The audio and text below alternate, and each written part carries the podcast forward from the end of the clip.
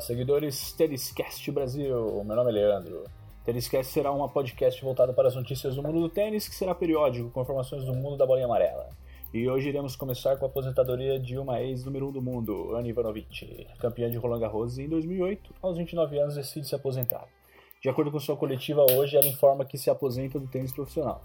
Diz que foi uma decisão difícil, porém há muito que celebrar, afirma a ex-jogadora. Só posso jogar se conseguir performance no meu melhor e não consigo fazer mais isso. Então, é o momento de seguir adiante, diz a estrela do tênis feminino. Ela informa também que não irá desaparecer completamente do circuito, diz estar empolgada com seus desafios e o caminho adiante. É uma pena essa aposentadoria, porém a vida que segue. E vocês, o que acharam dessa aposentadoria de Anne Bonovic? Precoce ou não?